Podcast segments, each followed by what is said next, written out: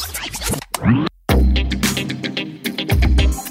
E aí, gente, começando mais um sobre o prazer deles e hoje a gente vai falar um pouco sobre essa parada aí que tá rolando, que sempre rolou, talvez, a gente não sabe, hoje a gente talvez descubra, que é o homem estiloso, né? Eu, tipo, particularmente posso falar até um pouco sobre isso porque eu comecei a estudar moda não tem muito tempo e comecei a me identificar com muitas coisas que aprendi na aula e tô estudando mais e me identificando mais e voltando na minha história até para entender coisas que aconteceu comigo, do tipo, por que que eu procurava procurava uma calça que só tinha na aula feminina e não tinha em nenhum outro lugar. Eu tinha que ir lá para encontrar a calça, me sentia que tava fazendo coisa errada, eu sentia que tava fazendo coisa certa, mas na rua falavam outras coisas para mim.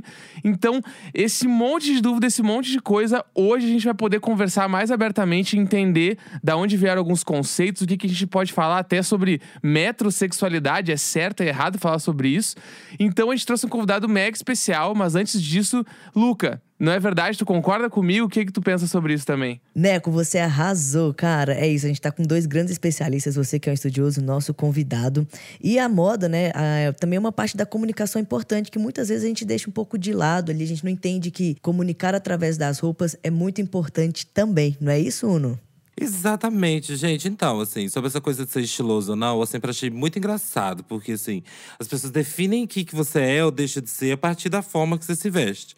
E assim, na moral, eu, por exemplo, sou uma pessoa bem eclética vestindo. Um dia eu tô afim de, de fazer, sei lá, o passiva tóxica, sabe? Usar um cropped. Outro dia eu tô, eu tô afim de fazer a janequine mecânica. Então, assim, levar em consideração como que eu transo ou deixo de transar, o que, que eu curto ou deixo de curtir só a partir da minha roupa, não dá para considerar muito. Mas hoje chamamos aqui alguém que é especialista em estilo, em marca, em futuro também, né? É uma pessoa assim pesquisando e sempre tentando entender como que são as tendências, o que, que tem a vir aí no mundo, que é meu amigo André e André Carvalhal. Não sei se vocês conhecem, gente, mas eu acho que vocês deveriam conhecer. Aê! Olá! Uhul. Oi, gente, que legal, que prazer estar aqui com vocês. Eu amo podcast, assim, fiquei super emocionado de ser convidado. Tô amando, obrigado. E André, conta um pouco para nós, assim, sua trajetória, sobre o que, que tem a moda a ver com você, se continua tendo a ver com você, se ela tá no seu futuro e o que, que é futuro para você, enfim. Fale um pouco. boa, boa. Eu trabalhei muito tempo com moda, algumas pessoas que me conhecem devem ser dessa época. Eu fui diretor de marketing da Farm, que é uma marca de moda carioca, eu sou do Rio. Mas eu comecei minha carreira na publicidade. Então, antes disso, eu era publicitário, trabalhava em agência, era atendimento e usava a, a roupa igual do manequim da Renner. Era uma calça social uma camisa bege social. Quem nunca, né? É, pois é. E as pessoas, inclusive, falavam isso. Eu era chamado de manequim da Renner. E aí, é, eu fiquei um tempo trabalhando com publicidade até que fiz essa transição e fui parar na moda sem ter a menor noção do que era moda. É, eu fui parar na moda porque eu mexia com internet e eu era nerd de internet. É assim que eu entrei na moda para cuidar da parte digital. E acabei, assim, me envolvendo muito com esse universo. E aí tem uma coisa muito curiosa, assim, que eu nunca falei, mas que quando eu entrei na moda, eu achava que eu tinha que ser estiloso. Eu, assim, experimentando roupas e tal, eu peguei um boné e eu botei um boné e achei que aquilo ali tinha me deixado estiloso. Então eu tava com a roupa igual do manequim da Renner e eu tava com um boné e eu achei que eu tava arrasando desse jeito. Desde então, o boné acabou virando uma marca registrada minha. Então, assim, todo lugar que eu vou de boné, de dia, de noite, faça chuva, faça sol. E eu sou careca. Enquanto isso tudo acontecia na minha vida, meu cabelo foi caindo. E aí hoje muita gente acha que eu uso boné porque eu sou careca, mas na verdade não é isso. Eu amo ser careca e eu amo careca, mas o boné ele para mim acabou se tornando assim um elemento de estilo, sabe? Uhum. E aí depois é, eu escrevi livros, então assim, eu tenho vários livros publicados sobre moda, sobre construção de marca, tipo A Moda Imita a Vida, Moda com Propósito, são livros assim, inclusive os livros de negócios de moda mais vendidos do Brasil. E nesses livros eu falo muito sobre a importância da moda além das roupas, né? Sobre como a moda, como vocês disseram aqui no início, ela pode ser para identificar a gente, ela pode ser uma ferramenta de autoconhecimento, ela pode ser uma forma de comunicação, ela pode ser uma forma de protesto, ela pode ser um monte de coisa, né? Uma forma de construção de identidade. Então, é, depois eu fui entendendo mais do que mais disso, né? Entendendo que a moda era mais que um boné. Então, hoje, por exemplo, eu estou num momento onde É, eu quero falar sobre consumo consciente, sustentabilidade, então praticamente eu uso todo dia a mesma roupa, que é uma calça de moletom preta, uma blusa básica preta, uma malha básica preta e um boné. Então esse é o meu estilo hoje. Maravilhoso. E até agora tu tava falando assim, e aí me veio um pouco até do que eu tava falando no início ali do programa de. Eu me lembro quando eu tinha ali meus 16, 17 anos. Foi onde eu comecei a, a tocar, eu tinha banda e comecei a entrar no circuito de rock. Aí acabei despendendo pro emo e tive várias bandas emo e toquei. E uma das coisas principais que me fizeram fazer parte desse movimento foi a moda. Sem eu saber, né? Hoje em dia eu consigo olhar para trás e perceber isso. Mas era a parada de olhar e, tipo, querer fazer parte daquilo, querer expressar aquele sentimento e sem saber na época foi através das roupas, né? Que até, tipo, na época a parada era assim: como eu não vou ter uma calça skinny? Eu preciso ter. E aí não existia calça skinny, sei lá, na ala masculina da Renner, da C&A. Tinha na ala feminina. Então eu tinha que ir lá comprar, comprava dois, três números maior que o meu para poder caber e poder usar. Eu até queria saber de ti, se aproveitar que tu falou dessa parada que tu, quando entrou na moda, tu não sabia nem jeito que tava fazendo e tal. Como é que foi essa virada de chave para ti de conseguir olhar pra moda como essa, esse modo de expressão, sabe? Teve esse momento, né? Teve super. Mas assim, antes foi muito caricato, porque eu vim de uma família é, classe média baixa aqui no Rio, morando na Zona Norte e tal. E um pouco dessa forma como eu me vestia antes, quando eu comecei a trabalhar, era muito referência do que eu tinha aqui das pessoas no meu bairro, da igreja. Era uma coisa assim que eu achava que era como um homem que trabalhava deveria se vestir. E eu nunca tive grana para comprar roupa de marca, assim, herdei muita coisa de parente, de pai, eu usava muita coisa assim de outras pessoas e tal. E aí, quando eu comecei a trabalhar na moda, por isso eu digo que foi muito caricato, porque aí eu fui pro extremo oposto. E aí eu comecei a ganhar dinheiro também, depois comecei a ganhar coisas. E aí eu usava, tipo assim, roupa de marca dos pés até a cabeça. Então eu usava logo de tudo. Uhum. E aí eu usava, tipo, um cinto da Louis Vuitton, quando eu tinha dinheiro, né? Uhum. Um cinto da Louis Vuitton, com um sapato da Gucci. Então, assim. Trajadaço, trajadaço. Logo box. Multimarcas. exatamente, exatamente. Eu era a multimarca ambulante. E aí hoje eu entendo muito, né? Porque assim, isso queria falar alguma coisa de mim, né? Eu queria falar, tipo, olha, cheguei aqui, sabe? Pô, galera, ó, consegui, venci na vida. Aquelas marcas, elas queriam falar isso. Uhum. Por mais que, enfim, hoje eu olho e não tenho nada mais a ver com aquilo, assim. É, não consigo nem imaginar como é que eu usava aquelas roupas todas com tanta logomarca e tal. Mas era isso, né? Assim, era uma forma de me expressar. E depois, conforme eu fui conhecendo mais gente legal da moda, eu fui, enfim, realmente me relacionando com uma galera maneira que entendia de fato o que era moda. Depois comecei a entender o que era brechó. Eu comecei a ver é, de fato uma forma de construção de moda através de um estilo próprio, através de, assim, de roupas que realmente me representavam, né? E não somente roupas que estavam na moda. É, passei por esse momento também, assim, de usar tudo que estava na moda, por um momento de hiperconsumo, de viajar com duas malas vazias para comprar coisa e trazer roupa repetida, roupa igual. Uma loucura, assim, na minha vida, que foi essa fase. Até depois chegar num momento de olhar para tudo isso, tipo assim, cara, agora eu tenho grana, agora eu tenho status, eu tenho, sei lá, 18 portas de guarda-roupa, um quarto inteiro de guarda-roupa e olhar para tudo aquilo e ver que aquelas roupas não me traziam felicidade, que aquilo não mudava em nada a minha vida, eu continuava solteiro, eu continuava infeliz, eu continuava, enfim, né, com um monte de buracos internos e aquelas portas todas de armário não serviam para preencher nada, uhum. só espaço e juntar poeira. E aí foi quando eu comecei a entrar nesse outro mood que a gente pode falar aqui depois, que é o do consumo consciente. Então eu comecei a desapegar de muita coisa, passei a consumir muito menos, passei a consumir de marcas que são mais responsáveis, que produzem a partir de matérias-primas mais responsáveis. Então assim, eu vejo muito olhando para trás como a moda ela representou muito claramente as fases que eu passei na minha vida. Eu tenho certeza que você que está ouvindo a gente aí também pode olhar para trás, olhar para o seu guarda-roupa e ver, é, tipo assim, que ele representa muito a fase que a gente está vivendo. Super, assim, adoro porque essa transição, assim, aconteceu quando você já estava você já estava nos holofotes, digamos assim, né, André? Sim. Você já era um nome conhecido e as pessoas vendo essa mudança, eu, eu imagino que as pessoas se inspiraram também nesse sentido. Total. Você recebe me relato das pessoas mudando seus comportamentos muito pela forma que você mudou seu estilo, mudou a forma de consumir, por aí vai? Total. O meu livro, que é o segundo, né, o Moda com Propósito, ele fala sobre isso. E ele começa contando exatamente essa história, assim, de um momento eu na minha casa, é, arrumando meu guarda-roupa e fazendo pilhas, assim, de momentos que eu passei, né? Assim, quando eu queria ser skatista, surfista, fashionista, enfim, né? Eu era muito caricato. Eu usava, tipo, o mood, assim, completo, assim, é, tudo, dos pés à cabeça. E eu comecei a ver aquelas roupas, eu falei assim, gente, assim, isso já teve sentido para mim, né? Porque eu usei isso, mas assim, hoje não tem mais nada a ver. E aí eu recebi muita mensagem. Muita gente até hoje fala, muita gente diz que assim. É... e aí no final desse primeiro capítulo do livro eu convido as pessoas a fazerem isso. A abrir o guarda-roupa, separar as roupas delas em estilos, em fases. E você que está ouvindo a gente aí pode fazer esse exercício também. E aí eu acho que daí vem uma coisa muito legal da moda que é o autoconhecimento, sabe? Por que, que eu queria ser skatista? Por que, que eu queria ser surfista? Por que, que eu queria ser fashionista, sabe?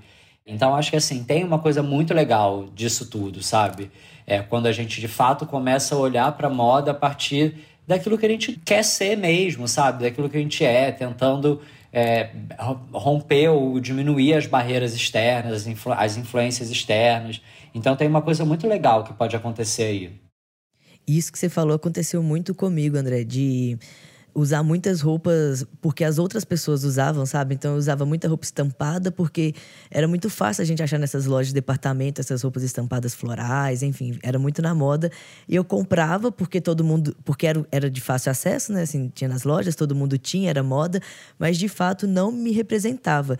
Foi, foi fazendo mesmo um processo de autoconhecimento, de, de entender quem eu era, o que, que eu gostava, é, como eu queria me expressar, sabe? Como eu queria que as pessoas me olhassem. Que aí eu comecei a entender, hum, eu acho que eu gosto de uma roupa vamos dizer assim, mais minimalista, uma roupa mais básica, né? Eu gosto de, de, de, umas cores mais neutras. Então, eu fui também colocando de lado, assim, no guarda-roupa. Isso aqui funciona para mim, isso aqui não funciona. E de acordo com que ia passando o tempo, falo, nossa, nunca mais usei. Hoje não faz o menor sentido meu guarda-roupa. Eu ia lá e doava essa roupa, né? Que eu acho que isso é um exercício muito bom. Principalmente quando a gente tá começando a se interessar pela moda, né? Começando a ter vontade de se vestir um pouco melhor, no sentido de ter um propósito de se vestir, entender por que, que você tá usando aquela roupa e não só colocando pela moda ou porque as outras pessoas estão usando, né? E pensando nisso, é, como que a gente pode trazer essa consciência, sabe? Quais as perguntas que a gente pode fazer para começar a entender onde a gente está, onde a gente quer ir, qual o nosso estilo? Legal, amo isso também. Falo muito disso nesse meu livro Moda com Propósito. É muito legal refletir por quê, né?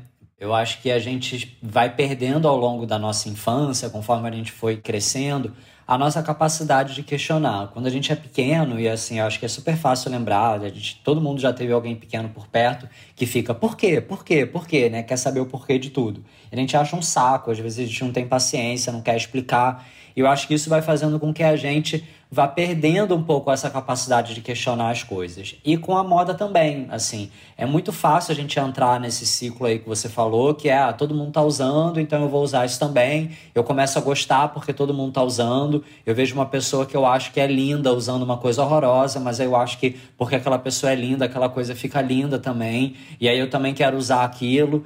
Então acho que assim, a gente vai se influenciando muito e a gente vai perdendo essa capacidade de questionar por que, que a gente gosta das coisas, né? Por que, que a gente gosta de uma coisa? Então, acho que perguntar o porquê é muito legal.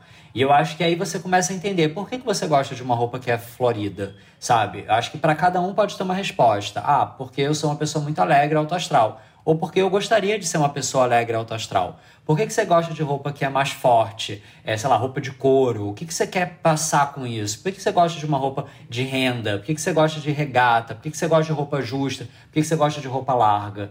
Né? Então eu acho que assim, desde a cor até a forma, a modelagem, é, até as marcas que você usa, tudo isso diz muito sobre o que, que você quer expressar, sobre o que, que você quer comunicar. Começar a perguntar por quê eu acho que é muito legal e isso traz uma noção muito bacana pra gente. E aí, já entrando na coisa do consumo consciente, não só do autoconhecimento, é perguntar, tipo assim, eu gosto realmente disso? Da onde vem esse meu desejo? Eu gosto ou porque eu tô vendo que todo mundo tá usando, sabe?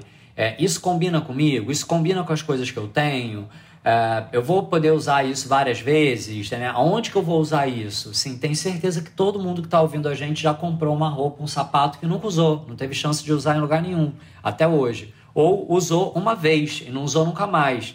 Então é muito legal perguntar isso, assim, quantas vezes eu vou usar isso? Com quantas roupas eu consigo combinar? Então acho que assim, é isso, isso é o autoconhecimento. Ou comprar inspirado em outra pessoa também, né? Em outra coisa. Acho que isso também muda, assim, com o tempo. Eu, por exemplo, gente, eu olho minhas fotos antigas, eu não sei se vocês têm essa mesma experiência, mas eu olho minhas fotos antigas e fico assim, gente, como é que eu era cafona na hora que eu usava. Qual momento, né? Tipo assim, gente, em qual momento da minha vida eu quis isso? Não é, gente. Eu fico assim, gente, esse cinto é, é, é Versace fake que eu tava usando, o que, que deu na minha cabeça? mas eu acho interessante, assim, agora puxando um recorte do público, especificamente do público masculino, né? Como que a maneira de se vestir, a maneira de, de agir tá diretamente conectada com como esse cara performa a sexualidade dele e a masculinidade dele, né?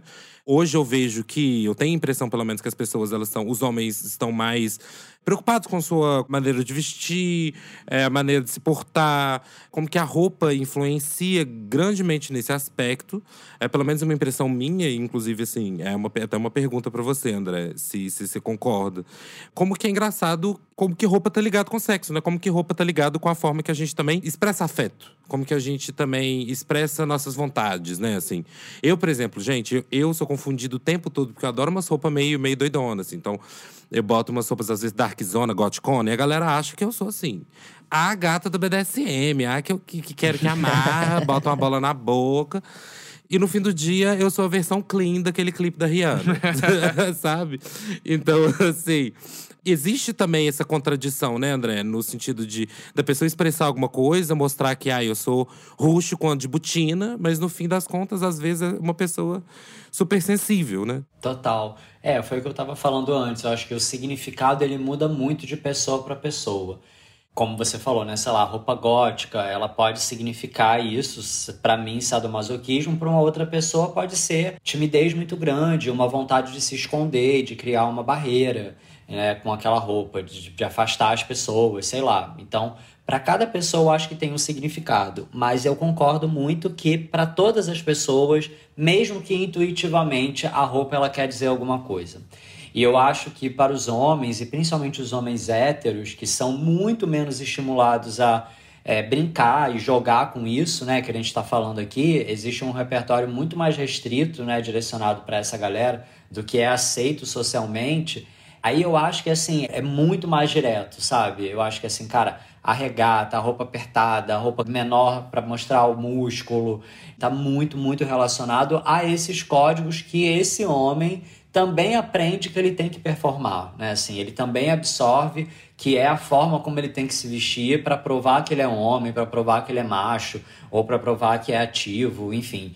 É, eu acho que aí também, enfim, né, tem infinitas possibilidades. É isso, assim, eu não tenho a menor dúvida de que nada é intencional. E eu amo ficar reparando nas pessoas na rua e olhando, tipo assim, cara, o que que essa roupa tá falando, sabe?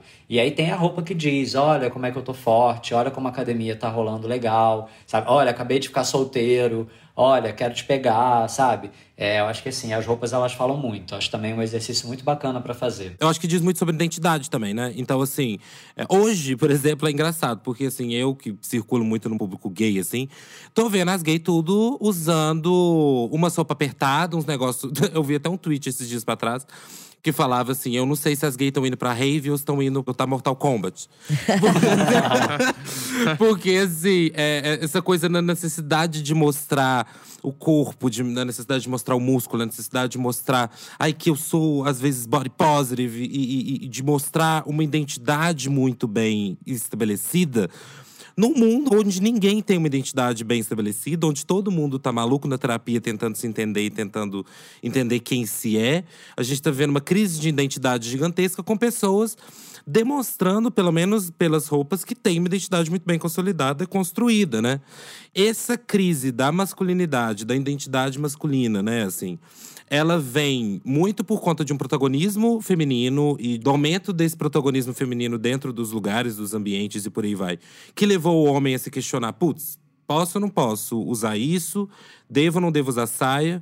Ou essa crise de identidade veio a partir de, de pessoas que realmente são vanguardistas e que resolveram ali se colocar e falar: putz, olha, eu sou o, o tipo o Vitão ou o Harry Styles, que resolveram mostrar uma roupa X ou Y e mostrar: putz, eu acho que eu posso usar isso, eu gosto disso, eu quero experimentar. E aí isso acaba levando esses homens a ter uma crise identitária, assim. Olha, eu tenho a sensação que é tudo invenção no mercado, tá? Eu acho que ao longo da história sempre existiram pessoas que são mais de contracultura, né? Então, assim, em alguns períodos da história, né? Se a gente olhar para trás, sei lá, eu vejo fotos do meu pai na praia com essa sunguinha nanica, né? Que a gente vê hoje é, um monte de gente usando, assim. Eu vejo em outras épocas, né? Já teve mais liberdade, outras épocas nem tanto e tal. E eu acho que mesmo né, em momentos de, de muita restrição, tem as pessoas que são mais livres. Mas eu tenho a sensação que da década de 90 para cá, o mercado é, começou a entender que, é, cara, a gente não pode só focar nas mulheres, né? Assim, as mulheres teoricamente ganham menos do que os homens, é, são as mais estimuladas a comprar. E olha quanto de poder de compra que a gente está perdendo. Homens ganham mais, homens estão em melhores posições no mercado de trabalho, têm mais dinheiro. Uh, enfim, por que, que a gente não vai focar nesses homens? E aí eu acho que o mercado ele se apropriou de um ou outro homem, como se fosse esse homem da vanguarda, né? Esse cara, então esse homem moderno, sei que e tal. Então vamos fazer parecer que isso foi um movimento de libertação dos homens, mas eu acho que não, eu acho que é um movimento do mercado e até hoje uma intenção de querer vender mais para homem, como tem vontade de vender mais para gay, para trans, para preto, né? Assim, tem esses movimentos, né, de querer se apropriar das pautas identitárias para vender, né? Então assim, isso é uma coisa do capitalismo. Quando a gente fala, eu acho que desse movimento do homem, da metrosexualidade e tal, eu acho que para mim ela está muito relacionada à, à invenção de um mercado e a exploração de um mercado adormecido. Comecei a lembrar de algumas coisas, assim, falando de loja mesmo, né? Porque sempre que, sei lá, eu saio pra ver umas roupas assim com a minha esposa, aí ela vai numa ala feminina, eu vou na ala masculina. E eu sempre, na minha cabeça, pelo menos é isso, acho que tu, como tu tem essa experiência de mercado, tu vai poder me falar mais sobre também. Eu sempre tenho a impressão que tem muito menos opções para roupas masculinas, assim. Menos variedade de coisas e tal. E aí eu queria saber, tipo, isso é proposital, né? Essa é uma, essa é uma primeira pergunta, assim, se, tipo, se isso é proposital de verdade, se é dessa forma. E porque eu sinto que é muito mais, tipo, tem muito mais variação de cortes, de caimento, de tecido, tudo numa ala feminina. E numa área masculina é tudo meio calculado ali, tipo, sei lá, a mesma jaqueta vai ter de várias cores em diferentes lojas, né? E aí tu vai numa loja feminina e, tipo assim, milhões de variedades de jaquetas e outras coisas e tal, né? E aí acho que daí a gente vai num, um, num segundo ponto também de entrar na parada da, das roupas sem gênero, né? Onde a gente começa a encontrar daí lojas e marcas que vão para esse lugar e aonde isso tudo se encontra, né? A parada do não ter tantas variações numa loja, a gente, a gente vai num lugar onde a roupa é para qualquer pessoa, né? Tipo, onde é que tudo isso se encontra, sabe? As mulheres, elas sempre foram estimuladas a comprar mais, né? Assim, essa cobrança da beleza, pela beleza, pela aparência, é, ela sempre foi muito maior e ainda é muito maior contra as mulheres. Então eu acho que isso faz com que, como eu acabei de dizer, por mais que elas tenham menos poder de compra, elas são mais estimuladas a comprar mais, elas são mais exigidas, né? Assim, se exige muito mais que uma mulher esteja na moda, que a mulher saiba das tendências do que o homem. Uhum. Então, eu acho que a oferta do mercado que você percebe, e eu acho que é uma percepção real, ela tem muito a ver com isso. É algo que está se transformando, né? Eu acho que a gente está vendo cada vez mais marcas masculinas, né, chamadas né, de marcas masculinas, que abraçam mais modelos, mais estilos, mais formas e tal, mas acho que é um movimento que está começando.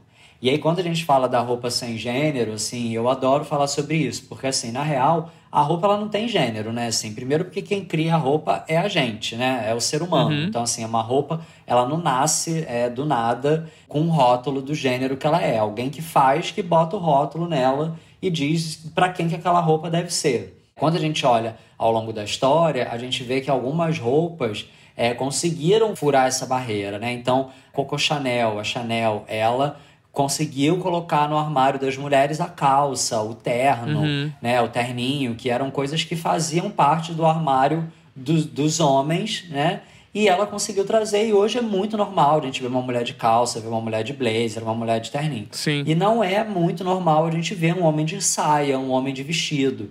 Quanto tempo, né, assim, quantas décadas, né, assim, a gente já conseguiu promover essa liberdade maior para as mulheres e não para os homens. Então é algo importante da gente pensar mesmo por quê, sabe? Uhum. E aí, para mim, assim, a, a, sensação que eu tenho, e acho que vale todo mundo pensar, tentar refletir sobre isso, o homem realmente ele é muito mais limitado. Ele, assim, ele nunca foi visto como um potencial comprador, né? Então as coisas dali sempre foram muito mais fechadinhas. E as mulheres não. Então, assim, eu acho que até esse movimento das mulheres incorporarem peças tidas como masculinas elas também são movimentos do capitalismo, elas são movimentos do mercado, das marcas, de vender mais para as mulheres, né? enfim, de criar mais facetas, mais personas para as mulheres. Mas assim, o gênero da roupa é uma construção social, é a gente que diz. Assim, se você vai em alguns lugares do mundo, o homem usa saia, diferente da gente aqui no Ocidente, no Rio, sei lá, eu no Rio de Janeiro, né, que tem uma coisa muito heteronormativa, enfim, como outras cidades grandes também do Brasil essa construção ela, ela vai se dando, mas assim, na verdade ela é, ela é uma grande bobagem, né? Assim, por mais que ela ajude muito é, na expressão dos códigos e até na construção da identidade, é, cara, se eu estou vestido como as pessoas é, reconhecem como uma roupa de homem, as pessoas me reconhecem como homem porque eu tô com essa roupa, né? Então acho que assim, ao mesmo tempo que tem essa importância, essa importância ela também só existe porque esses códigos eles foram criados, eles são aceitos e normatizados pela sociedade, né? Ó, o que é uma mulher e o que é um homem a partir da roupa é uma coisa que é totalmente construção social. E a desconstrução também parte muito do que a gente decide fazer com as nossas roupas, né? Do que a gente decide usar, uhum. do que a gente decide mostrar por aí. Gente, é praticamente uma aula, né? Muito bom. E eu queria mudar completamente aqui de assunto, porque eu fiquei pensando na palavra metrosexual que você falou lá atrás. E eu queria saber o que, que vocês acham disso, porque é, lembro até de uma tour que teve no Twitter um, um, tempo atrás que o cara falou: Ah, vocês lembram quando inventaram um termo metrosexual para homens que cultivavam o hábito de higiene? Quer dizer, um cara que, que tinha o hábito de se cuidar, tiveram que criar uma nova palavra porque ele não podia simplesmente se cuidar, né? Então eu queria saber o que vocês acham desse termo. Mano, pra mim, metrosexual é quem tem pau de metro. Alô? eu, assim, eu não entendo esse termo. Se é pessoas que gostam de transar com metrôs também. Eu vi várias dessas no Twitter. Eu acho, assim, em primeira coisa, eu tava até discutindo com a nossa produtora, Duda, que está aí ouvindo também, sobre como que esse termo é muito antiquado, assim. A gente escutava muito em 2010. E, assim, dei uma pesquisada sobre a origem do termo e de onde veio. Uma das primeiras menções foi na década de 90, quando falaram do David Beckham. E realmente, assim, né? Eu lembro que quando, em 2010 ali, quando a gente falava de metrosexualidade, a primeira pessoa que a gente pensava era David Beckham. Isso vinha até com cunho de sexualidade, né? Porque as pessoas falavam que ele era bi, que ele era gay, tinha um rolê assim. Tá ligado no Jorge Lafon? Eu, na minha cabeça, ele é um dos primeiros também, assim. Não sei quem que é. Quem que é esse? O Uno só entende futebol, né? que era a Vera Verão. Ah, é fora. A Vera Verão, é. É. Tipo, eu lembro muito, assim, de, desse tipo de. do termo e de falarem dele, assim, também, sabe?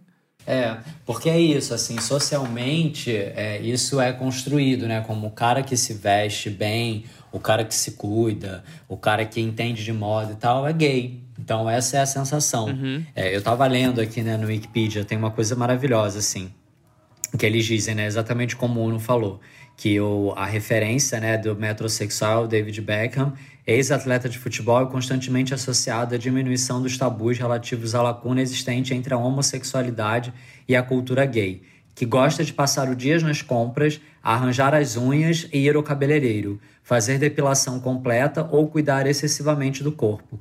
Então, assim, gente, é uma viagem. Tipo assim, por que, que isso é coisa de gay? Né? E aí, para não ser coisa de gay, virou coisa de metrosexual. Então foi um nome que inventaram para o homem que gosta de passar o dia é, fazendo as unhas, né, arranjar as unhas, ir ao cabeleireiro e tal. E é também uma perspectiva muito sexista, né? Porque assim, é essa Super. perspectiva do, do, do, controle sobre o corpo da mulher, né? De quem sim, isso quem faz é a mulher. E aí sim, se não é a mulher, é gay. Né? Então, assim, não pode ser um homem hétero. O homem hétero não, não pode querer fazer compra, querer cuidar do corpo, usar sabonete. Tem esse rolê aqui do sabonete também. É, metrosexuais são conhecidos por não viverem sem a sua marca predileta de hidratante para a pele, apreciarem um bom vinho, sonharem com o último modelo de carro, é, têm preocupação com a calvície, gostam de comprar roupas de marcas famosas. Assim, gente, assim, gente é, é, é... se o cara não é metrosexual, o que, que ele é, né? Assim, ele é um cara que não passa nem papel higiênico na bunda, assim. Eu só fico imaginando essa pessoa. Exatamente. O que eu acho engraçado da palavra, na verdade, é uma brisa de Mano, metrosexual, assim. Porque a gente tem homossexual, a gente tem, né, que diz respeito, né, a homens que ficam com outros homens. A gente tem aí, né, heterossexual, que diz respeito a pessoas que ficam, né, com o sexo oposto. E aí a gente tem metrosexual, que não diz respeito a ninguém ficando com ninguém, mas mesmo assim, o prefixo metro e a, a, o, o radical sexual foram juntados por algum motivo, né? E eu acho isso bem simbólico no sentido de a maneira que você porta, às vezes, o estilo de vida que você tem às vezes o autocuidado que você tem consigo mesmo, é tido quase como uma nova sexualidade. Então você não é heterossexual mais, você é metrosexual. Tem uma nova classificação para você que ainda, talvez, eu, eu, já ouvi muito isso no passado, ainda não virou viadinho, porque não sei porquê, ainda tá escondendo e tá ficando com mulher. Mas você gosta de tudo que um gay faz. Ah, é como se você fosse um hétero que gosta do que gay gosta. E na real, é só uma pessoa que tem um mínimo de autocuidado. Gostar de ir no cabeleireiro. Eu adoro um sabonete cheiroso. Que aparentemente, dentro das definições, o heterossexual, né? É o mecânico cheio de graxa, é o cara sujo, é o cara da botina, da roça. E a pessoa, às vezes, metropolitana, e daí que veio esse prefixo metro é uma pessoa, só porque ela é cosmopolita ou é uma pessoa moderna, né? É tida como diferente, não hétero, né? Mais. Isso é muito louco. E tem uma coisa que tá mudando hoje também, que muitos homens cis héteros estão pintando a unha, né? Que a unha era vista como uma coisa super feminina, só as mulheres faziam unha e tal. E a gente vê vários homens pintando a unha, fazendo até aquelas nail arts na unha, sabe? Que isso é meio que uma, uma vibes do homem do futuro, talvez. Você acha isso ou não? Você acha que é só a galera começou mesmo a quebrar esses signos aí e resolveu explorar? Amo a história da unha, assim. Eu adorei que você trouxe isso, porque eu acho que a unha, ela virou o símbolo do homem desconstruído, né? Acho que, assim, é esse homem que não quer mais ser hétero, que não quer ser… Hétero não, né? Assim, não quer passar essa imagem do hétero engraxado, né? Que quer performar valores mais femininos, mas que mesmo assim ele continua sendo hétero mas ele é, é sensível, é o hétero sensível. E aí ele pinta a unha para mostrar que ele está desconstruído. Mas assim, esse mesmo cara, ele pode ser super escroto com mulher, ele pode ser, enfim, ele pode ser um monte de coisa, porque assim, o fato de ele estar tá pintando a unha, né, não significa nada. Não é então, é sobre o caráter dele. exatamente, exatamente. Mas a sensação é essa, né? E a gente tem aí umas personalidades muito nessa vibe, né? Que tentam criar essa imagem. E aí, mais uma vez, a gente volta para isso que é uma construção social, sabe? E eu acho que isso vai até além, assim, né, da coisa, principalmente quando a gente pensa de comportamento e como que isso tá ligado à sexualidade, né? É uma pessoa que é mais passiva na cama, que é mais ativa na cama, só porque usa uma roupa X ou Y. Eu, particularmente, ando que nem um viadinho às vezes aí, na rua, bem, bem, bem, bem, bem viadinho, bem, bem afeminado. e, aí, e aí a galera olha pra Sivona de shortinho e de cropped. E, e, e, nem não necessariamente, gatinho, eu sou bem versátil. então, é, eu acho que. E, e as pessoas ficam chocadas com isso. E é muito engraçado que é necessário, às vezes, uma chancela. É isso, assim. É, às vezes, por exemplo, comigo isso aconteceu. Quando teve uma série que apareceu Kleber Toledo, marido, namorado da, da Camila Queiroz. E aí ele apareceu numa das séries de unha pintada. Uh, apareceu de unha pintada preta.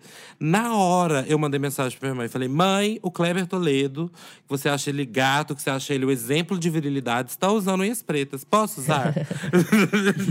exemplo de viralidade é muito bom. É, é como se eu precisasse de um Rodrigo Wilbert para chancelar eu usar saia, sabe? Mas isso é a construção social, né? Assim, quando eu falo da construção social, é isso. A produção cultural ela tem um papel muito importante na construção do nosso imaginário.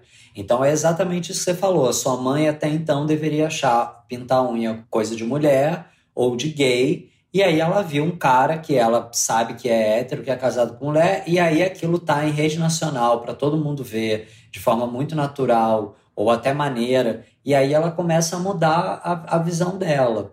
E aí, quando a gente fala do lugar que a gente está hoje, tem muito a ver com o, o passado, né? Então, assim, vamos olhar lá para trás e vamos ver como eram representados os homens, como eram representadas as pessoas trans, as pessoas negras, é, como essas pessoas foram representadas pela produção cultural, sabe? Pelos filmes, pela série. Tem um, um documentário da Netflix, Revelação, talvez, agora me fugiu completamente o nome, mas que fala muito sobre isso, sobre como as pessoas negras e as pessoas trans foram representadas ao longo da história, como pessoas marginais, criminosas e tal. E isso vai ajudando a moldar muito a cabeça das pessoas, né? Não só na roupa, mas também em relação ao caráter, à identidade, o que as pessoas são, o que, que elas gostam, quem é o passivo, quem é o ativo, né? Recentemente a gente teve aí o bafafá na internet, quem paga a conta, quem não paga. Então é isso, a construção social ela, ela acontece desse jeito. Eu gosto muito dessa série, é muito boa. E a gente realmente não pode tirar a responsabilidade, né, da, de como os homens, as pessoas, enfim, de qualquer outro recorte social, econômico, é mostrada na, na mídia, né? Isso reflete muito como a gente vê as pessoas. E pensando assim, no futuro, o que, que você acha que é a moda no futuro, o homem do futuro? Como que vai ser isso pra gente? Como que você tem essa visão? Qual a sua visão sobre isso, na verdade, né? Sim, então, é, eu acho que quando a gente olha para as novas gerações, né, assim, é, as novas gerações elas acabam espelhando muito o que, que vai vir ali pela frente, né?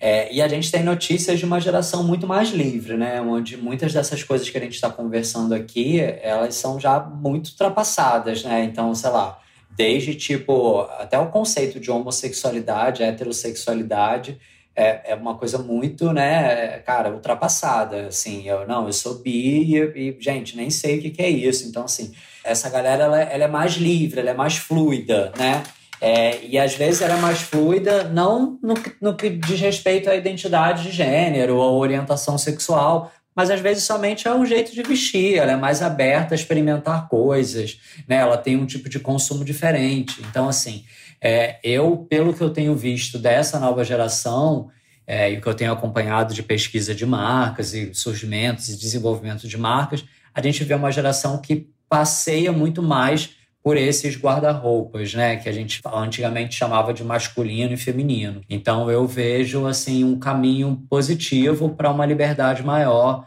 em relação ao que a gente está trazendo aqui. Apesar de na contramão, né, justamente porque existe essa liberdade, porque existem pessoas se libertando dos padrões e dos rótulos, vem um movimento né, conservador, né, do homem veste azul, mulher veste rosa e tal, que é, na verdade, uma resposta. Então, eu gosto muito de olhar isso, assim, quanto mais o movimento conservador ele é, ganha importância, ele ganha destaque, ele cresce, mais eu vejo que a contracultura está crescendo, está se desenvolvendo também, sabe? E que esse movimento conservador, ele, na verdade, é uma resposta desse movimento de, de contracultura. Então, isso também me faz pensar muito que a gente vai ter cada vez mais essa liberdade, porque assim não depende né, do movimento conservador. Ele não vai barrar. Por isso, gente, que o Bolsonaro se veste super mal, tá? Ponto final. Aquela. Gabriel, corte isso, pelo amor de Deus. Eu gosto muito dessa discussão sobre o homem do futuro, assim. Você acha que o homem qual é a dica que você tem para o homem que quer ser descolado? Às vezes, assim, independente da idade. Ele quer ser um cara descolado, quer demonstrar que ele é jovial, que ele tá afim, pelo menos, de refletir acerca dessas discussões sobre gênero, mas sem parecer também um, um, um hairstyles da vida que já virou até meme, assim, na internet, sabe? gosto muito de pensar assim, como é que esse homem pode ser mais autêntico, né? Assim, eu acho que como é que ele pode Sim, essa palavra. ser mais ele mesmo, como é que ele pode ter mais estilo um exercício muito legal que é ir a um brechó. Então, acho que assim, cada vez mais tem brechós. Acho que assim, talvez alguns homens héteros, né, enfim, que sejam mais distantes desse universo, não saibam onde tem, mas assim, acredite, tem muito brechó. O número de brechós tem crescido cada vez mais. É, ou uma, uma loja de departamento, né? Também eu acho que vale a mesma coisa, mas acho que no brechó as coisas elas estão mais misturadas. Então eu acho que assim, se permitir explorar de forma mais livre, sabe? Então olhar e como eu estava falando aqui, olha e pergunta, cara, por que, que eu gosto disso? O que, que eu gosto realmente, sabe? O que que eu, o que que eu me sinto bem? Experimentar, vestir, ver o que que é legal. É, cara, brechó tem coisas de todas as décadas, de todas as eras da moda, traz assim uma mistura de referências e influências muito grande. Então, acho que é o melhor lugar para experimentar é, estilo, sabe? É, você pode se vestir de qualquer jeito, experimentar qualquer coisa dentro de um brechó. Ou, né, enfim, sendo mais fácil, mais realista, talvez, uma loja de departamento também, que geralmente combina muitos estilos. Então essa seria a minha dica. Vai lá e se joga. É isso, gatinha, se jogar. E assim, gente, não sei se vocês perceberam, mas nesse episódio a gente não fez o momento das perguntas, mas a gente vai fazer isso lá no Instagram, arroba sobre o prazer deles, no dia, na quarta-feira, quando o episódio sair né? Você está ouvindo, então o episódio já saiu. e a gente vai estar tá lá no Instagram respondendo essas perguntas nos stories. Então você pode mandar as perguntas sobre esse tema lá nos stories que a gente vai responder. E as perguntas que a gente, a gente já tem, que vocês mandam lá em contato centomesmo.com.br, a gente também vai falar sobre elas por lá, tá bom? E aí a gente vai direto pro Rapidinha. O Rapidinha, André, é o momento do programa que a gente pergunta umas coisas mais íntimas para conhecer um pouco mais sobre como são nossos convidados na cama, como são nossos convidados no afeto. E hoje a gente vai falar um pouco do estilo das pessoas na cama. Bem bate-bola sobre o que, que você gosta, o que, que te dá tesão, o que, que você acha sexy. E é bem Marília Gabriela perguntou, respondeu. Bora? tá bom, vamos. Estou pronto, vamos. Aí você fala o que te dá mais tesão em termos de looks, tá? A primeira pergunta é: cueca boxer ou jockstrap? Jock. Ah, e pra quem não sabe, gente, jock é uma cueca que não tem a parte de trás, tá? Sapatênis pode ou não pode? Depende do fetiche. essa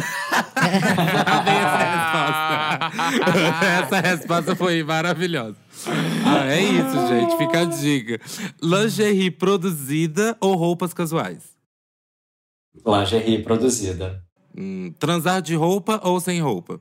Mais ou menos, assim, tirando a roupa. Mas, assim, transar com roupa também é gostoso. Ainda mais esse frio, né, gente? Botar só as coisas para fora. é. Não sei se ah, no Rio tá frio, mas aqui em São Paulo, gente, tá impossível. Transar era óbvio. Aqui tá frio, aqui tá frio, é. Eu também não tô transando, não, confesso. roupa apertada ou oversized? Over. Transar de meia ou sem meia? Cara, eu, assim, posso decepcionar, mas eu sempre de meia. Ai, meu Deus! Nossa, não, creio. Eu nunca entendi o problema da meia. tipo assim, eu não sou o cara que prioriza a meia, mas eu tô, eu tô de boa com a meia também. Eu sei que a meia é um grande problema, né? É uma questão, né? A meia, às vezes. Eu não tiro meia pra nada. E boné também, tá, gente? Bem comum eu transar de boné também. Às vezes eu esqueço de tirar. Você tá ali vendo o New Era balançando, que nem maluco. Tem que manter a identidade em dia. Virou né? o boné pra trás, ficou sério, assim. Não, gente, daqui a pouco vocês estão transando de crocs também. Peça de roupa mais sexy que você, que você tem? Que eu tenho? É. Nossa, eu não sei se eu tenho peça sexy. Às vezes é uma cueca específica que você sente gostoso. É, então, mas eu, te, eu tenho, eu tenho, eu tenho lingeries, eu gosto de lingeries, calcinha, jockey, eu adoro. Aí, gente, ó. E fica a dica, tem várias lojas agora que são especializadas, né? Em lingeries masculinas, né? Assim, por mais assim que né, não tem roupa com gênero, mas são lojas que são, agora estão produzindo, às vezes, uma calcinha que dá para você botar ali o seu pau, se você for um homem cis ali mais guardadinho né? Assim, para não dar um desconforto nas bolas. Então, assim, se você quiser experimentar, ainda mais assim, que agora tá cada vez mais em alta, o homem de calcinha, o homem de calcinha tá cada vez mais em alta. Quem, né? É, tem o, o, meu grande amigo, seu Madruga de Calcinha, Alexandre Diori, um beijo. então, assim, a, as opções são que não faltam. Perfeição. E ô, André, a gente quer te agradecer demais pela presença aqui. A gente tá chegando agora no final do episódio. Tantas coisas, eu aprendi demais. Assim, eu tava assim pensando aqui, pô, que episódio incrível e que legal tu ter esse tempo para gravar com a gente, assim. Então, aprendi muito, adorei os papos e queria deixar esse espaço aberto para poder deixar uma mensagem. Já fala como a galera te encontra na internet, nas redes sociais e tal. O espaço é teu. Boa, galera. Bom, eu sou o Carvalhando no Instagram, arroba Carvalhando. Lá eu falo sobre comportamento, sustentabilidade, saúde mental, enfim. É um monte de coisa misturada, mas que para mim faz muito sentido. Tem a minha newsletter também, que é grátis, a cada 15 dias mais ou menos, que vai com muito da, do que eu vejo, pesquiso, gosto, por aí. Uma forma legal também de se conectar comigo. E os meus livros, eu tenho dois que são de moda, o Moda Imita a Vida e o Moda com Propósito, que falam muito sobre todas essas coisas que a gente trouxe aqui hoje E eu também adorei, adorei falar mais com vocês. Como eu disse, eu super adoro, eu super ouço. E, sei lá, hoje eu me senti muito assim participando de um programa de rádio. Foi uma experiência muito incrível. Espero que quem tenha ouvido a gente tenha gostado também. Ai, gente, eu amo, sério. Essa é a vibe, essa é a vibe. E assim, gente, os recadinhos agora. Antes de tudo, sigam Carvalhando, gente, pelo amor de Deus. E sigam o newsletter, que é assim, sempre com conteúdos bafo.